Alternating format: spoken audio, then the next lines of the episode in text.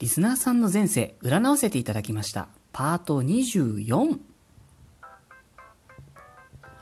私、占い師のティモがお送りしております、スースイジャンクション、リスナーさん参加型企画、あなたの前世占います、ご回答の回、パート24でございます。いつもお世話になっております。このラジオの第39回でエントリーをいただいた順番に過去世を占わせていただいております。順番に見させていただいておりますので、ご紹介までしばらくお待ちくださいませ。私の予想を超えてたくさんの方にエントリーをいただいておりまして、本当にありがとうございます。現在10名様今日ほどお待ちです。ありがとうございます。頑張ります。またここまで見させていただいた方々から続々とアンサーメッセージ、差し入れ、アンサートーク、アンサーツイートなどなどいただいてしまいまして、本当にとっても嬉しいです。楽しんでいただけたようで何よりです。ありがとうございました。さて、このトークでお届けしますのは、ラジオネームマダラさんです。えー今世に最も影響の強い過去世を占いました。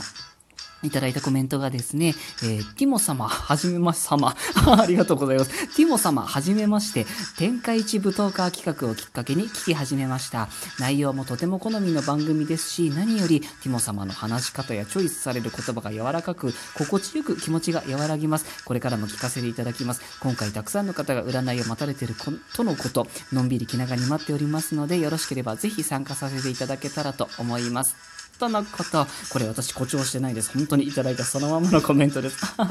天下一舞踏家企画から、ほらもう本当に参加させていただいてよかったです。ありがとうございます。頑張ります。それでは早速参りましょう。えーマダラさんの今世に最も影響の強い過去世です。えー時代はですね、ここ400年から500年ぐらい前のイメージでしたね。性別は男性だったと思います。もう男性オブ男性、お父ちゃんだったと思います。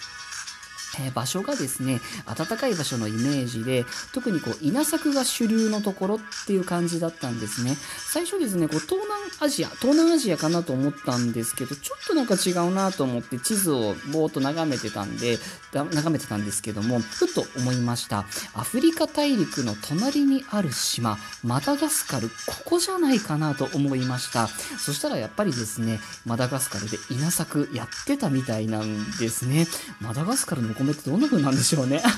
さて、えー実際にどんなことをされていた方かこのマダガスカルの歴史を簡単に調べてみたんですけれどもこう海の方に住む人たちとちょっと標高の高い、ね、高いところに住む人たちとというように分かれていったみたいでどっちかっていうとこのちょっと標高の高いところに住んでいた人だったんじゃないかなと思います。そして一言で言うなら、えー稲作のような農業を営みながら必要があれば結婚式を執り行うウェディングプランナーのような存在だったんじゃないかと思いました、えー結婚式に限らず日本でいうところの冠婚葬祭ですか。あの全てにねそういうのに関わった方なんじゃないかなと思いましたね。あの普段はですねその農業というかされていたんですけどちょっとこうマルチな才能があったかもしくはもうお家柄がそういうね家系だったかなと思いましたね。あの大変恐れ入ります。私の語彙力と世界史の知識が圧倒的に不足しておりましてあの実際はもっとこうその土地ならではの格式の高いものだったと思うんですけれどもなんかこういう表現しか 思いつきませんでした。はい、えーお友達とですねこう飲んだり喋ったりするのが大好きででもお家にはちょちょっと怖いお母ちゃんが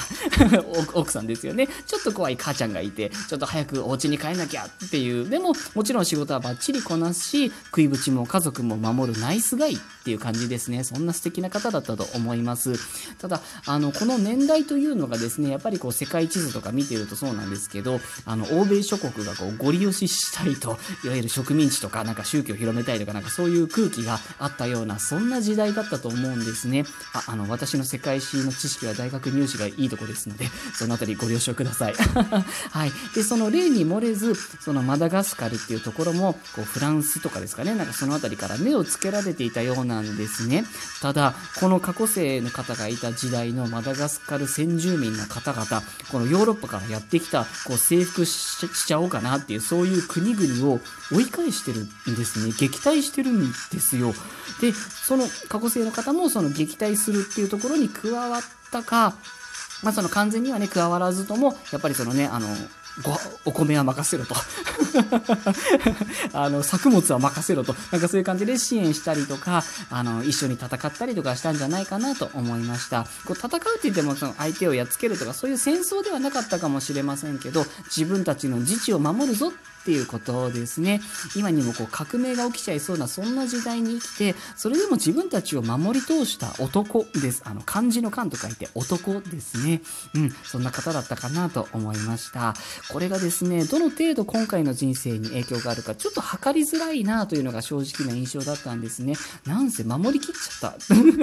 やりきった過去生だったんですよね。ただ、その、この過去生ではとにかく守備重視、それで守り通したのでいいとは思うんですけれどどももしかしたら今世でちょっと攻めるのが苦手自分から行くのがちょっとだけ苦手なのかなっていう印象もなくはないです。あとですね占いの形がそうだったからこう申し上げるだけで今の人生がどうっていうわけではないんですけれどもあの占いのですね出てきた形の名前が風沢中府っていう名前の形だったんですね。これがですね誠実さっていう意味と真っ赤な嘘っていう両極端の意味を同時に持つ形なんですね。私いつもこれが鑑定とかで出るたびにどっちやねんって心の中でなってるんですけどね。おそらくこの過去生の方は誠実さの方で出たはずなんですね。そうすると今回の人生では反対側のっていうことになるのかなってちょっと思いました。これですねおそらくなんですけど自分から自分へ対する嘘なのかもしれないんですね。例えば私こんぐらい平気とか私全然これでいいよみたいなこう無意識のうちに自分で自分を制限してしまうっていうのこれもある種の嘘とも言えるわけなんですよね。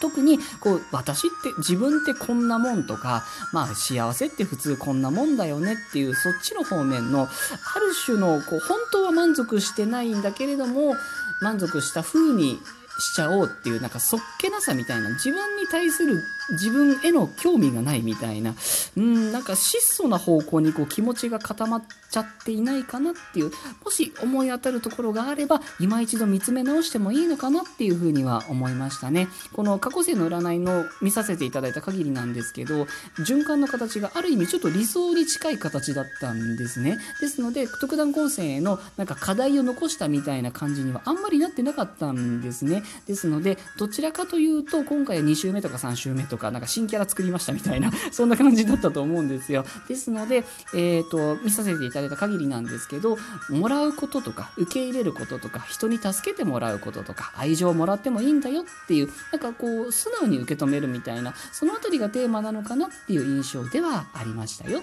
っていうところですかね。はい。この辺りでマダラさんへのご回答とさせていただこうかなと思います。このラジオを一つのエンターテインメントとしてお楽しみいただければ幸いです。エントリーいただいて順番待ちの方、本当に申し訳ございません。今回パート24で、パート36まではお届けいたします予定となっております。皆様、いつもお聞きになってくださって、またいいねなどをしてくださって、そして差し入れやアンサートークなどなどまで本当にありがとうございます。答え合わせをいただけるのはとても勉強になりますし、また嬉しいです。楽しんでいただだけて何よりです。また更新いたしますので、ぜひ遊びにいらしてくださいませ。それでは今日はこの辺りで